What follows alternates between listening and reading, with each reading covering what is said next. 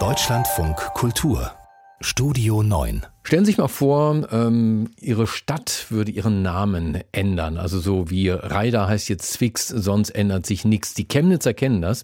Chemnitz hieß früher Karl-Marx-Stadt. Aber wie würde Ihnen das gefallen, statt in Frankfurt heute Morgen in Frankfurt-Rinn aufzuwachen. Ja, den Bürgern der 60.000 Einwohnerkommune Pantin bei Paris geht das jetzt los, denn die soll ein Jahr lang nicht mehr Pantin heißen, sondern Pantin. Damit hatte der sozialistische Bürgermeister Bertrand Kern seine Bürger und Bürgerinnen Anfang Januar in seiner Neujahrsansprache überrascht. Bonne année 2023 à toutes et à tous. Allen ein gutes 2023. Dieses Jahr stelle ich die Größe der Kommune unter die Überschrift der Egalität zwischen Mann und Frau.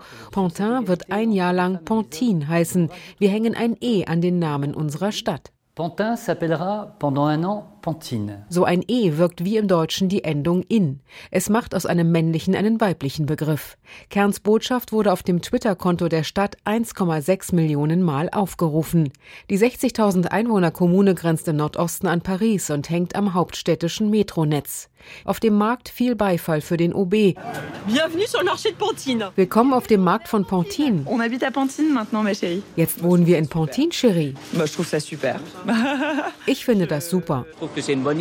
Da hatte der Bürgermeister eine gute Idee. Ob es funktioniert, werden wir sehen.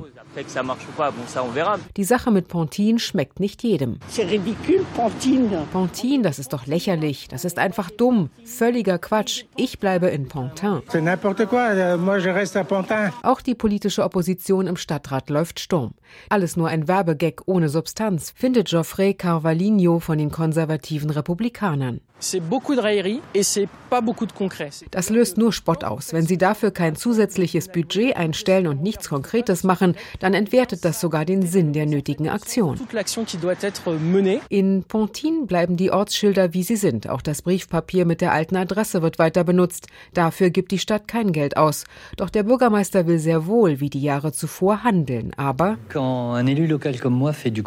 wenn ich Konkretes mache, zum Beispiel eine Sozialarbeiterin ins Polizeikommissariat entsende, um Frauen zu empfangen, die Opfer von Gewalt geworden sind und Anzeige erstatten, oder ein Vereinscafé einrichte, wo Frauen aus einfachen Vierteln einen öffentlichen Raum für sich finden, dann spricht niemand drüber. Deshalb mache ich nun was Symbolisches. Kern plant neue Initiativen. Ihn kennt inzwischen halb Frankreich, denn TV-Sender und Nachrichtenkanäle laden ihn zum Interview. Und dabei wird er deutlich. Die aktuelle Lage ist brutal. Die Zahl der Frauen, die durch ihren Partner oder Ex-Partner ums Leben kommen, ist deutlich gestiegen. 2021 gab es einen Höhepunkt, da starben 122 Frauen. 2020 waren es noch 102. Man muss drüber reden. Frauen verbieten sich auch manche Berufe, verdienen meist weniger. In Pontin erstaunlicherweise nicht. Da haben sie schon 2019 mit durchschnittlich 2334 Euro netto im Monat 18 Euro mehr verdient als die Männer. Hier wurden 21 Straßen und Plätze nach berühmten Frauen umbenannt. Und die Stadtregierung ist paritätisch besetzt. Das E hat man sich fast schon verdient.